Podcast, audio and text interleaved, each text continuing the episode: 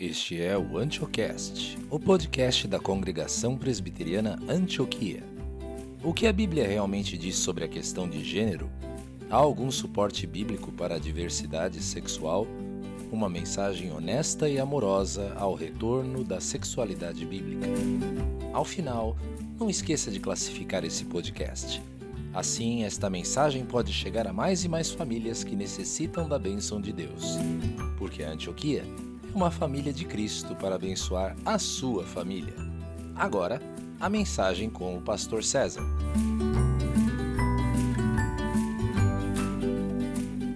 Meus irmãos, nós estamos hoje iniciando uma nova série de mensagens após nos dedicarmos algum tempo aos Dez Mandamentos.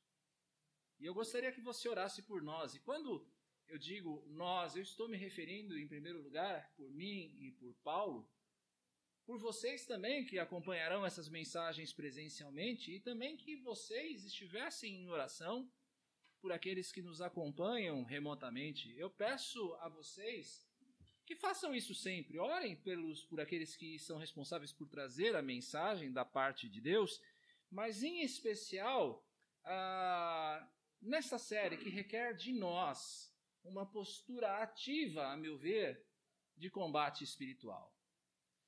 Eu não acho que seja demais nós classificarmos esta série de mensagens, Luz nas Trevas, a qual nós iniciamos hoje, como uma batalha espiritual.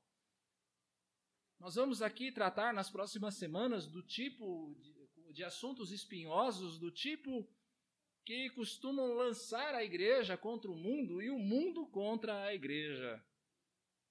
E eu confesso a vocês, as pedradas e as ofensas e os comentários negativos, principalmente nas redes sociais, que hoje em dia são tão comuns, elas não me causarão espanto. Vocês acham que eu estou exagerando? Acham mesmo? Vejam só. Nós vamos falar sobre temas como, a, como política, como ação social. Nós vamos falar a respeito de pedagogia, Vamos falar a respeito de, da existência de Deus.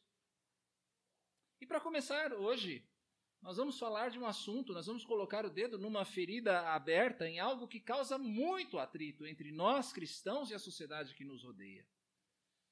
Nós vamos falar a respeito na questão de gênero. E nós vamos procurar apresentar aqui uma perspectiva bíblica a respeito desse assunto. Mas antes eu quero fazer aqui algumas ressalvas com você uh, do que esta mensagem não se propõe. A que esta mensagem não se propõe? Isso precisa estar bem claro para você. Essa mensagem que nós começamos hoje a tratar, ela não se destina, ela não se propõe a suscitar preconceitos contra qualquer manifestação de sexualidade. Lembremos, nós, como cristãos, somos regidos pelo grande mandamento dado pelo Senhor Jesus, que nos ordena a amar o nosso próximo. Nós também somos ordenados a seguir aquela que é conhecida como a regra de ouro. Ame até mesmo os seus inimigos. Nós devemos mostrar amor, benignidade, até mesmo àqueles que nos odeiam e nos perseguem. Digo isso para que a nossa atitude em relação à comunidade LGBT seja pautada sempre por amor e por respeito, mesmo que a recíproca não seja verdadeira. Além do cumprimento desses compromissos em si, o grande mandamento da regra de ouro, há mais motivações para que nós olhemos para essa comunidade com muita compaixão. 41%. Pesquisa americana, os dados são americanos, mas não acredito que aqui seja muito diferente. 41% dos homens e mulheres transgênero tentam o suicídio, contra uma estatística de 1,6% da população em geral. Há na maioria dessas pessoas uma sensação de inadequação, de que alguma coisa está quebrada dentro delas e que deve ser consertado em relação à sua personalidade. O diagnóstico dessas pessoas está certo porque realmente há algo quebrado nelas, como há algo quebrado em todos nós. Nós somos seres quebrados por natureza. Mas a resposta que é dada está errada. Refletir sobre a questão de gênero, meus irmãos, não pode nos mover ao ódio, mas sim a missão de apresentar a essas pessoas aquele que pode torná-las novamente inteiras. Uma segunda ressalva que eu quero fazer a vocês em relação a essa mensagem é ao risco de nós considerarmos a diversidade sexual como um pecado mais grave e ofensivo do que outros. Há uma dimensão, é claro, como nós vamos ver mais adiante, em que isso está correto. A homossexualidade ou a, a, a não heterossexualidade, em todas as suas formas, é o ápice da rebelião contra Deus. Nós vamos ver isso. Mas um homossexual, meus irmãos, prestem bem atenção, isso não é menos culpado aos olhos de Deus do que um mentiroso, um adúltero ou um blasfemo. O que nos condena aos olhos de Deus não é o fato de nós cometermos pecado. Não é simplesmente o fato de que nós cometemos pecado que nos condena diante de Deus, mas o fato de nós sermos, por natureza, pecadores.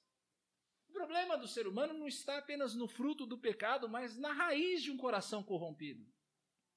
Se não houver uma mudança real do coração, um homossexual pode abandonar a homossexualidade, abraçar a heterossexualidade, constituir uma família e ainda assim ele vai estar condenado ao inferno.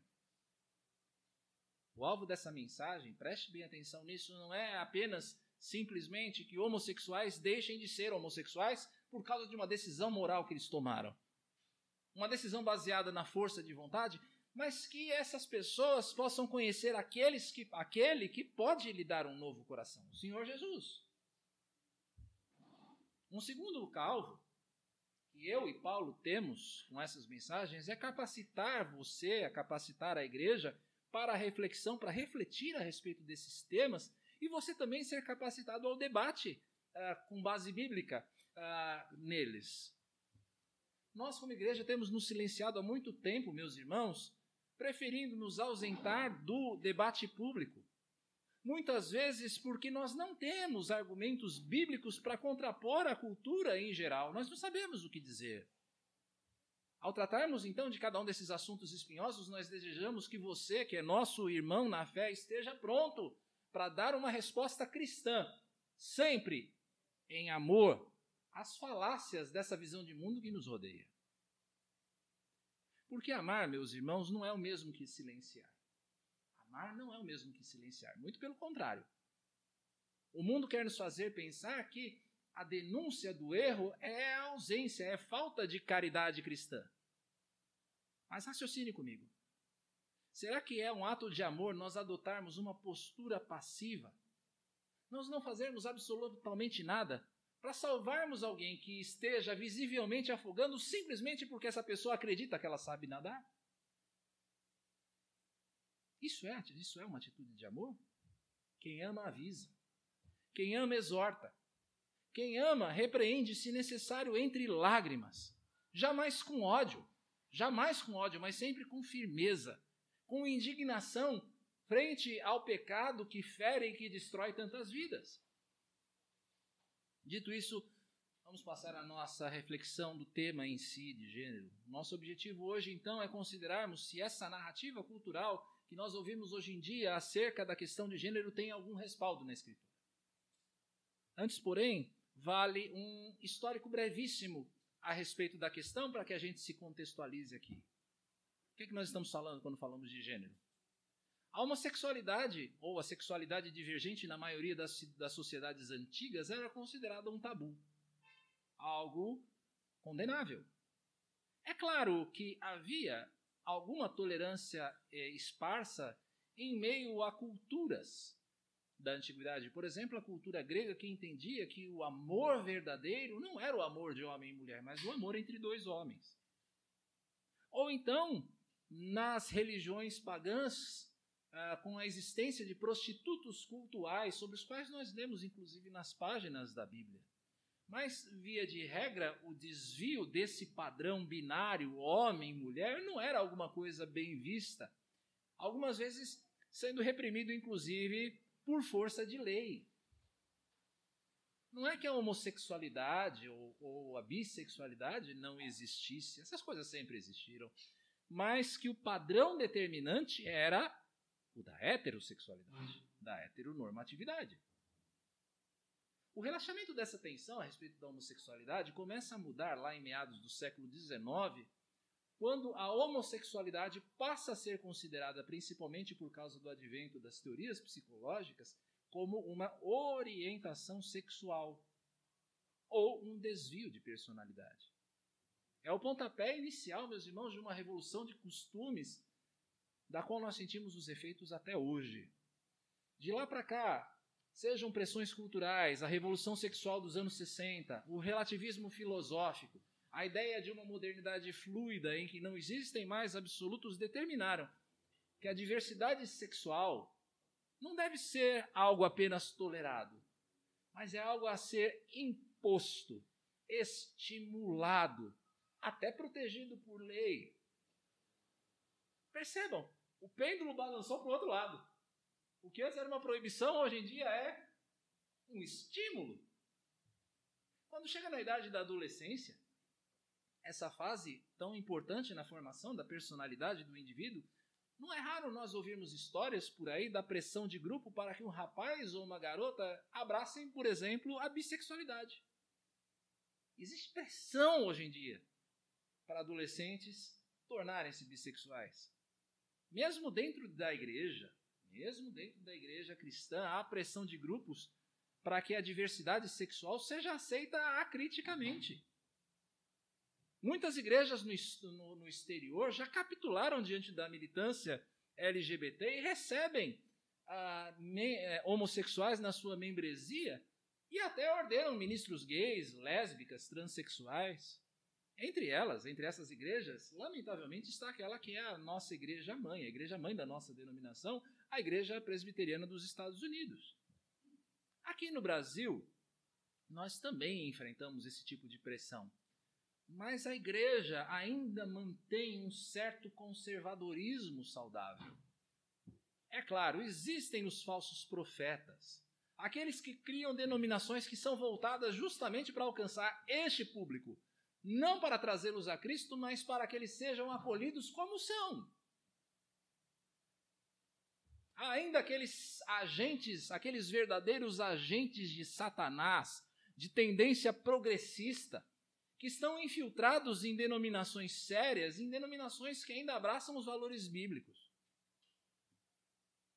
O que nós queremos dizer quando nós falamos de gênero? Bom, diante da objetividade da criação divina, como nós veremos, de que existem apenas dois sexos, era necessário então fazer uma distinção entre biologia e identidade, entre sexo e aquilo que se convencionou chamar de gênero. Sexo e gênero são coisas, na visão cultural, diferentes. O sexo é algo biologicamente determinado. O gênero é uma questão de escolha. A biologia é inescapável mesmo que no seu componente genético. O gênero, entretanto, é uma construção social, é uma identidade assumida, é uma identidade construída pelo indivíduo. E é por isso que nós vemos que a sigla para esse movimento não para de crescer. Eu me lembro, e provavelmente você também se lembra, de um tempo quando a militância homossexual começou a ganhar força e ela era conhecida por uma sigla: GLS. Lembram disso? GLS, gays, lésbicas e simpatizantes, simplesmente. Hoje em dia ela é LGBTQI+. E para que, que serve o mais? O mais é necessário justamente para dizer que o indivíduo é livre na mente desse grupo para constituir a identidade sexual que ele bem entender. Homem, mulher, criança, cachorro, árvore, poste, pedra, o que aquela pessoa quiser. Cabe aqui nesse mais. Mas feitas essas observações iniciais, vamos ao que a Bíblia diz. Será que existe alguma base realmente, como tantos defendem, para que a questão de gênero seja referenciada pela Escritura? Eu quero convidar você então a esse olhar bíblico sobre a questão de gênero. E o primeiro princípio bíblico que eu quero destacar aqui hoje acerca do gênero é que nós fomos criados homem e mulher. Homem e mulher. Hoje em dia se fala muito a respeito de uma sexualidade fluida, de uma sexualidade não binária. Chega-se ao extremo de você querer reformular a, a linguagem para introduzir um suposto gênero neutro. Você já ouviu isso, né? Todes, né? Todes em lugar de todos ou de todas, por exemplo. É uma coisa que até mesmo os linguistas não cristãos, que não tem nada a ver com a igreja, acham algo simplesmente ridículo a introdução desse gênero neutro. É uma clara tentativa, é isso, meus irmãos, de negar o óbvio. O fato de que Deus criou o ser humano para usar a linguagem atual como uma criatura binária. É o que nós lemos lá em Gênesis 1, 27. Assim, Deus criou o ser humano à sua imagem, a imagem de Deus o criou. Você pode ler o resto? Como que, antevendo os nossos tempos, a palavra reserva ao ser humano apenas dois gêneros: homem, mulher, masculino, feminino. Não são três, não são quatro, não é uma sexualidade fluida ao gosto do freguês. Você pode até mudar o fenótipo, você pode mudar a aparência externa do indivíduo. Você pode passar de características masculinas no exterior para femininas, ou vice-versa, de características femininas para masculinas, como você vê por aí, mas nada que o homem faça é capaz de alterar a verdade do sexo que está inscrita nos seus genes. Perceba que Deus criou os, os dois sexos com um objetivo claro em mente: preservação da espécie, cultivo da criação. Dê uma olhada lá em Gênesis 2,24. Por isso o homem deixa pai e mãe e se une à sua mulher, tornando-se os dois uma só carne. Como é que o propósito de Deus de multiplicação da espécie e, e, e de cultivo da criação é estabelecido? Através de homem e mulher unidos numa só carne. E para que não se diga que esse é apenas um conceito cultural, de apenas uma época, eu quero chamar aqui o testemunho de uma a palavra de uma testemunha insuspeita. Porém, desde o princípio da criação, Deus os fez homem e mulher. Por isso o homem deixará o seu pai e a sua mãe e se unirá à sua mulher, tornando-se os dois uma só carne. De modo que já não são mais dois, porém uma só carne. Portanto, que ninguém separe o que Deus ajuntou. Quem está falando isso aqui? É Jesus. É Jesus quem está dizendo isso aqui, referenciando, endossando a ordem natural da criação. Homem e mulher unindo-se em uma só carne. É claro, os adversários desse conceito podem tentar aqui opor a ele a diferenciação que nós já apontamos aqui a respeito de sexo e gênero. Agora, apenas por um instante, vamos considerar isso apenas sob uma perspectiva lógica. Suponhamos que eu, aos meus 46 anos, meta na minha cabeça que eu sou um idoso de 90. Ok? Eu tenho 46 anos de idade hoje. Vamos supor que eu meta na minha cabeça que eu tenho 90 anos de idade. Será que porque eu estou convencido disso, o INSS vai começar a depositar todo mês na minha conta no banco a minha aposentadoria?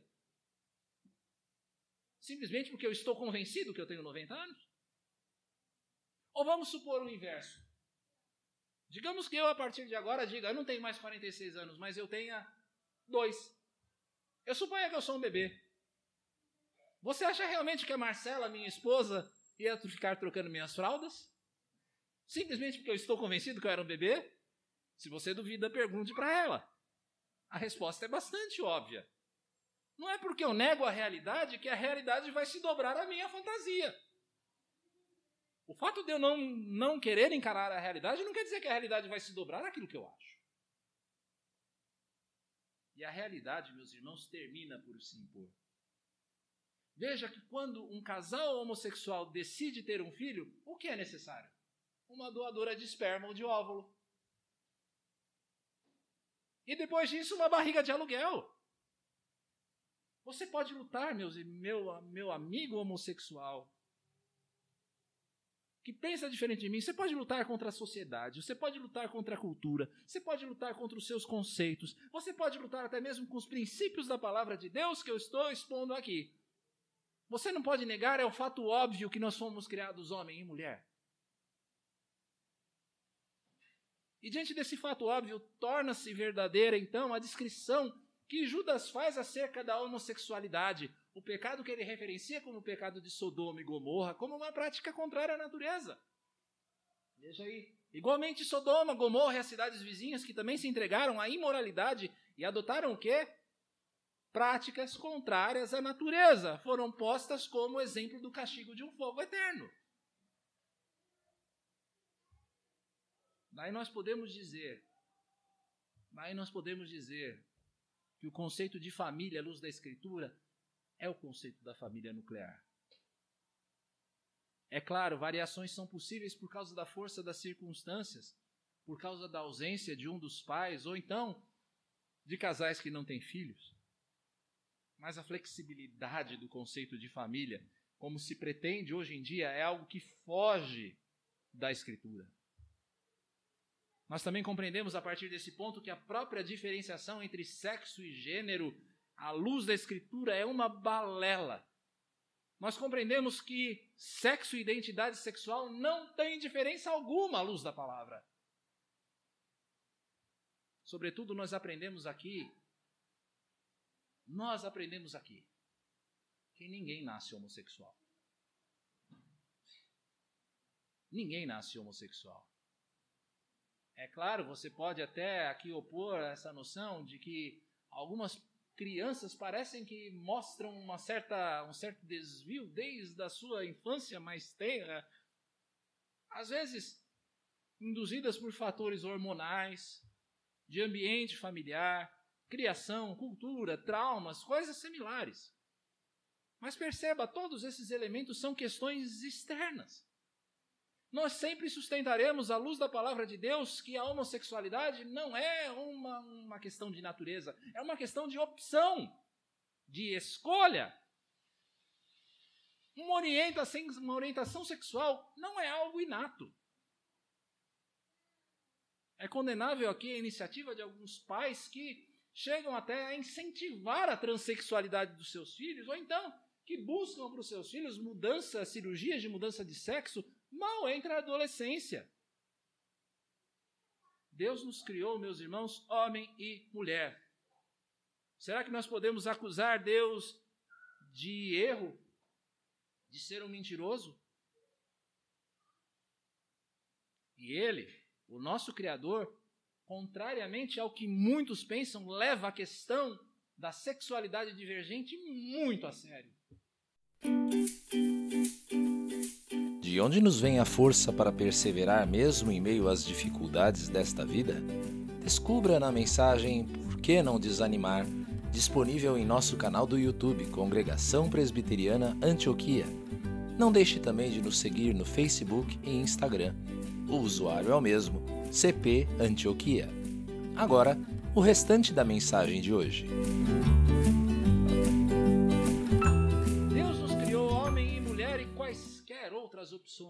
Incorrem na ira de Deus.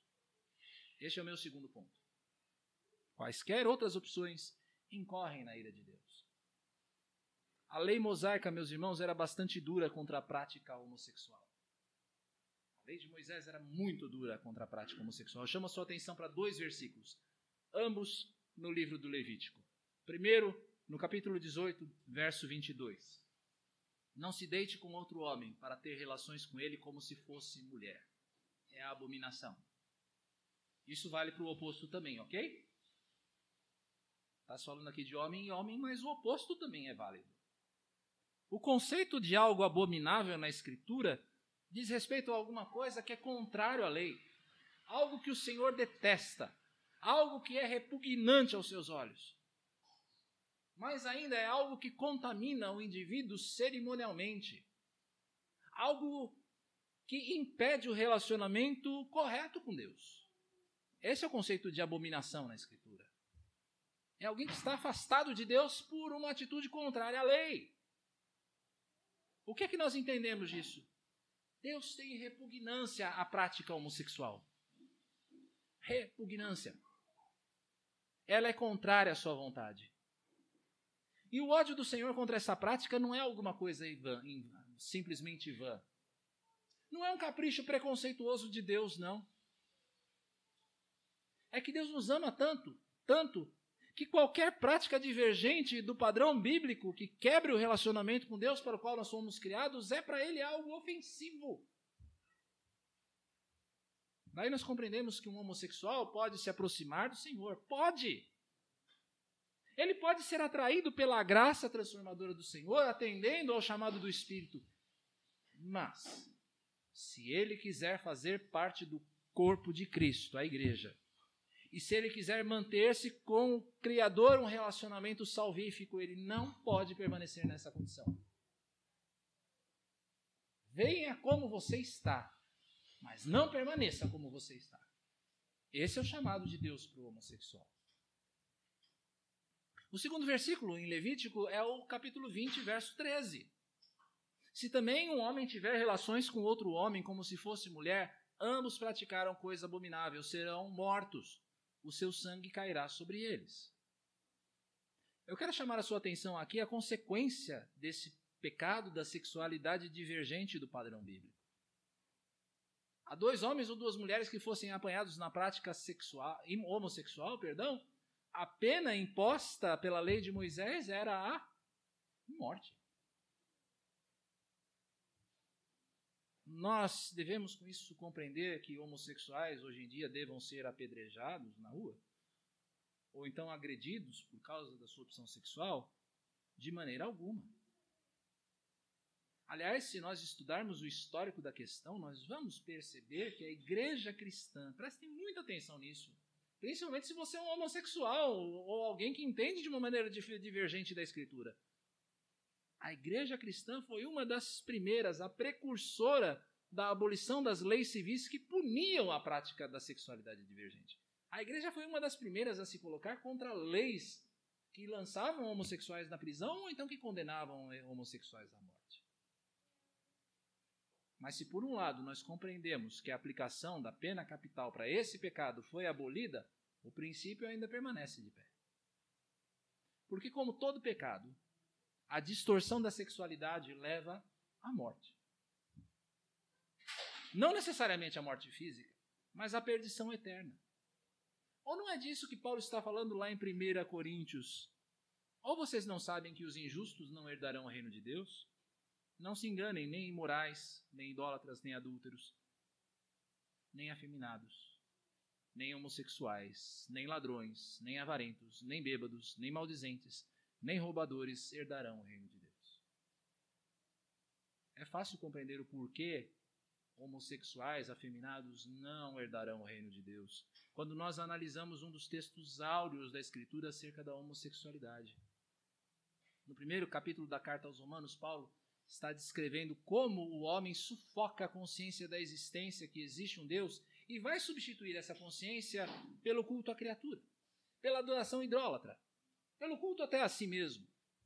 Então Deus, que é um Deus justo, entrega o homem a uma disposição reprovável de pensamento, uma maneira de pensar que está em rebelião contra o seu Criador.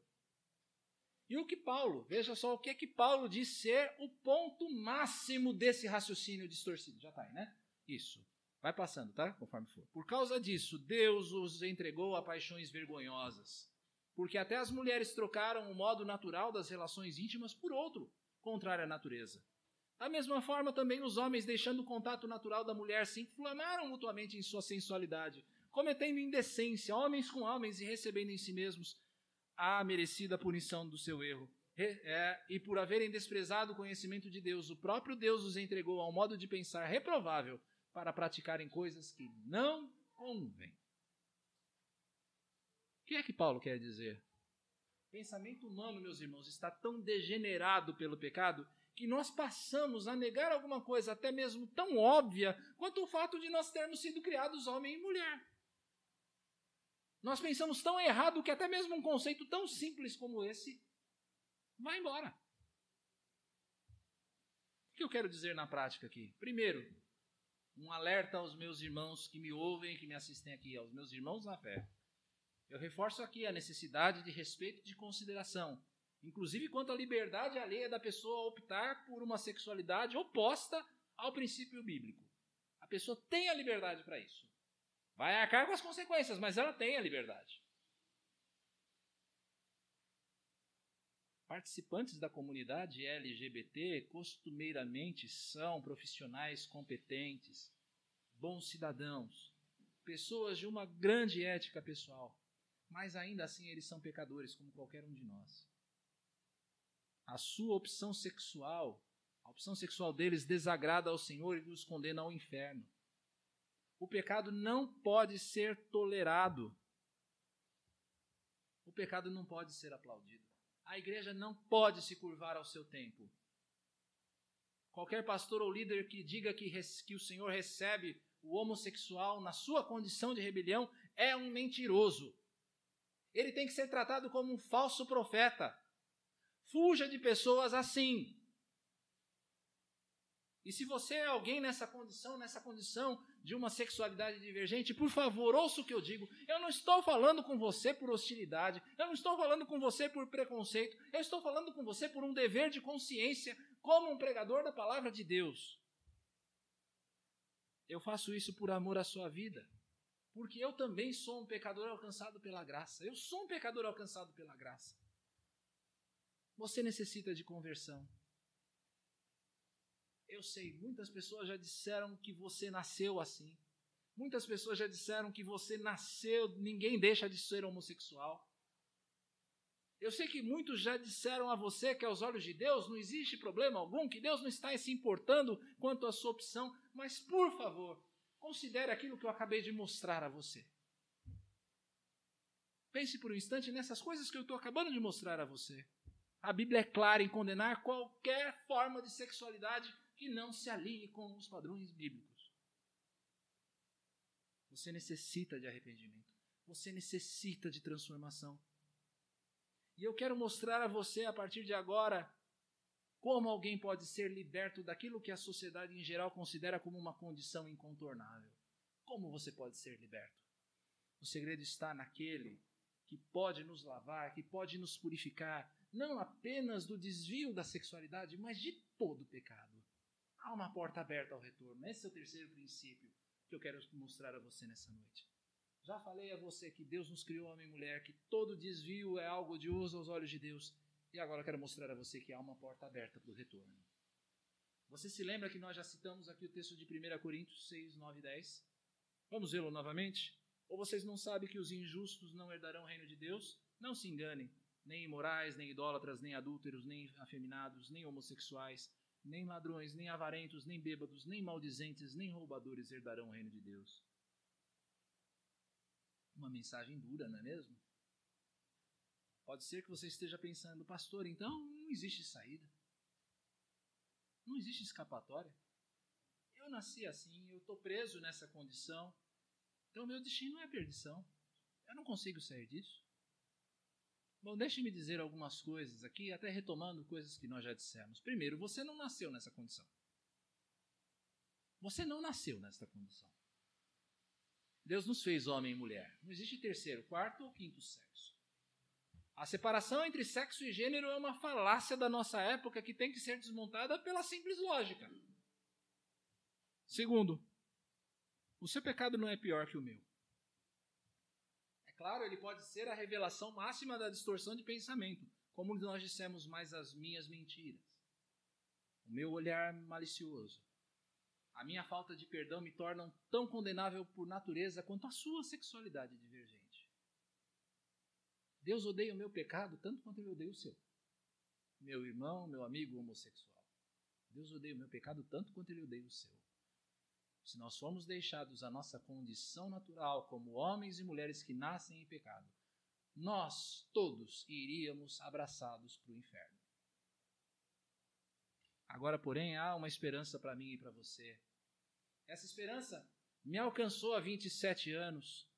Essa esperança continua a me transformar todos os dias. Essa esperança me leva a abandonar os meus pecados recorrentes, a ser mais parecido com o Pai Celestial. Você sabe onde está essa esperança? Essa esperança que está para mim e para você? Surpreendentemente, essa esperança está na continuação do nosso texto. Veja o verso 11 de 1 Coríntios 6. Alguns de vocês eram assim, mas vocês foram lavados, foram santificados, foram justificados em nome do Senhor Jesus Cristo e no Espírito do nosso Deus. O que é que nós temos a ver aqui, meus irmãos? A meu ver, Paulo usa na primeira parte desse versículo um, um eufemismo. Todos nós, de uma maneira ou de outra, nós incorremos nesses pecados que ele descreve nos versos anteriores, mas alguma coisa mudou para aqueles que estão em Cristo. Alguma coisa mudou. A nossa condição original de pecadores não é uma sentença de morte definitiva. Por quê? Primeiro, porque existe alguém que nos lava. Existe alguém que nos lava. A mancha do pecado é removida. O pecador, tal qual o filho pródigo da parábola, que o Senhor Jesus conta, volta para casa arrependido e o pai lhe dá novas roupas, um anel no dedo, sandália nos pés. A dignidade é devolvida. Nós somos vistos como dignos diante dele. Segundo, existe alguém que nos santifica. Alguém que nos transforma na nossa maneira de ser e de agir alguém que muda o pensamento deturpado, alguém que vai levar você a mudar os seus trejeitos, alguém que nos faz compreender que nós pecamos e que nós precisamos mudar. Terceiro, alguém que nos justifica. Todos nós, sem exceção, por natureza, estamos debaixo de uma sentença de condenação. Ninguém, nenhum de nós por si mesmo poderia herdar o reino como nós vimos. A ira justa de Deus pesa sobre nós por causa do nosso pecado. Seja você um hétero, um homo, um bi, um pansexual ou qualquer outra identidade que você assuma. A ira de Deus pesa sobre nós. A sua identidade final, por natureza, é a identidade de um condenado. Mas há alguém que tem nas suas mãos, glória a Deus, a carta de alforria. Há alguém nas suas mãos que tem a nossa sentença de inocência. Alguém que resolveu a nossa situação com a justiça divina e que pagou o preço pelo seu pecado. O seu nome é Jesus Cristo. É Jesus. Jesus nos lava e nos purifica se nós confessarmos os nossos pecados. Ele é fiel e justo para nos perdoar os pecados e nos purificar de toda injustiça. É Jesus quem nos santifica, pois tanto o que santifica como os que são santificados, todos vêm de um só. É por isso que Jesus não se envergonha de chamá-los de irmãos. É Jesus quem nos justifica, sendo justificados gratuitamente por sua graça, mediante a redenção que há em Cristo Jesus. Veja só. O desejo de Jesus não é apenas que o homossexual deixe a sua sexualidade degenerada. O desejo de Jesus é algo mais profundo. Jesus veio para habitar no coração dos crentes por meio do seu espírito. E quando o Espírito está presente, a mancha do pecado fica para trás e nós somos feitos por Ele mais alvos do que a neve. A prática do pecado é confrontada não na força da vontade humana, porque a vontade humana é falha, a vontade humana é escrava, mas a falha humana, as falhas, os pecados humanos são confrontados no poder do Deus vivo. A condenação que nos separava de Deus é encravada na cruz e os principados e protestades que nos faziam cativos são zombados por aquele que triunfou deles na sua vitória. Jesus. O que eu quero dizer a você? Existe uma porta aberta para o retorno à sensatez. Há um caminho de liberdade, há um caminho de plenitude, há uma identidade nova para você, uma identidade que não está baseada em gênero, mas uma identidade que está baseada naquele que te ama. A identidade de filho, a identidade de herdeiro, a identidade de santo, a identidade de alguém amado por Deus. Que outra identidade, que outro nome social, perdão, pode ser comparado ao nome que Jesus deseja lhe dar ainda hoje? Deixe-me dizer mais uma vez isso a você. É com um espírito cheio de amor a Deus e a você que eu estou falando. É o mesmo espírito que moveu Paulo a escrever ao jovem pastor Timóteo na sua segunda carta. O servo do Senhor não deve andar metido em brigas, mas deve ser brando para com todos, apto para ensinar, paciente, disciplinando com mansidão os que se opõem a ele, na expectativa de que Deus lhes conceda não só o arrependimento para conhecerem a verdade, mas também o retorno à sensatez a fim de que se livrem dos laços do diabo que os prendeu para fazerem o que ele quer. Essa é a minha intenção aqui nessa noite, meus irmãos. É a minha oração. E sabendo que o Senhor odeia o seu pecado, ele lhe conceda o arrependimento para a vida. E se a sua sexualidade divergente, como nós falamos aqui, é fruto de uma mentalidade corrompida, que Deus lhe conceda a sabedoria para conhecer a verdade e retornar à sensatez. Deixa eu dizer uma coisa a você. A você que porventura está na prática da sexualidade divergente da palavra de Deus. Há pessoas orando por você. Há pessoas orando por isso, para que você volte, para que você retorne à sensatez, para que você entre pela porta de retorno. Algumas dessas pessoas estão aqui nessa noite orando, orando para que aquelas pessoas que estão nos assistindo possam de fato retornar à sensatez. Outras pessoas estão acompanhando essa transmissão e estão orando também por você. Outras ainda oram por você, às vezes bem próximo de você, na sua família, às vezes em silêncio, pedindo a Deus que lhes dê o retorno. Por que não dar ouvidos? Talvez você seja um daqueles afundados na depressão que nós mencionamos no início. Talvez você seja um dos, uma das vítimas da nossa sociedade hipócrita. Sim, porque a hipocrisia da nossa sociedade é algo evidente. Há todo o discurso em favor da diversidade de gêneros, não é verdade? Mas por detrás desse discurso tão piedoso e amoroso, há o riso, há a chacota, a torcida para que o gay seja sempre o filho do vizinho e não o meu. Talvez você se olhe no espelho e você não consiga contemplar a perfeição, a beleza, a sabedoria de quem criou você com tanto amor. Talvez você seja aquele que se monta e se diverte nas noitadas ou nas camas dos motéis da vida, para depois se fechar no seu quarto e chorar porque você foi usado como um objeto sem valor. Por tudo isso eu clamo a você em nome do Senhor Jesus Filho, volte para casa. Volte para casa. Há um pai que te ama. Há um pai que ama você mais do que qualquer parceiro um dia poderia te amar. Os braços abertos do Pai são os braços do Cristo crucificado entregando-se em seu lugar. Volte para Ele hoje. Volte para Ele hoje. Vamos orar? Querido Pai, sei que a palavra é dura. Sei, Senhor, que muitos poderão até se sentir ofendidos com o que foi dito aqui.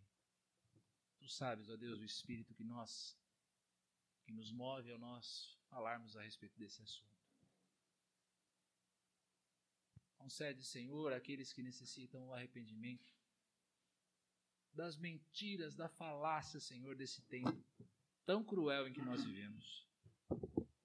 Concede, Senhor, a todo aquele que pensa de uma maneira divergente da tua palavra, que possa voltar à sensatez.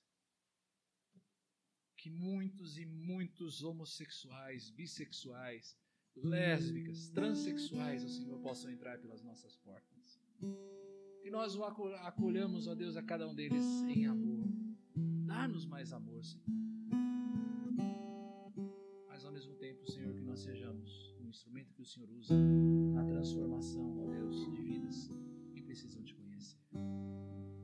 Oramos a Ti, Pai Santo, em nome do Senhor Jesus. Amém. Vamos nos colocar em pé. Obrigado por ouvir esta mensagem. Não se esqueça de avaliar o nosso podcast.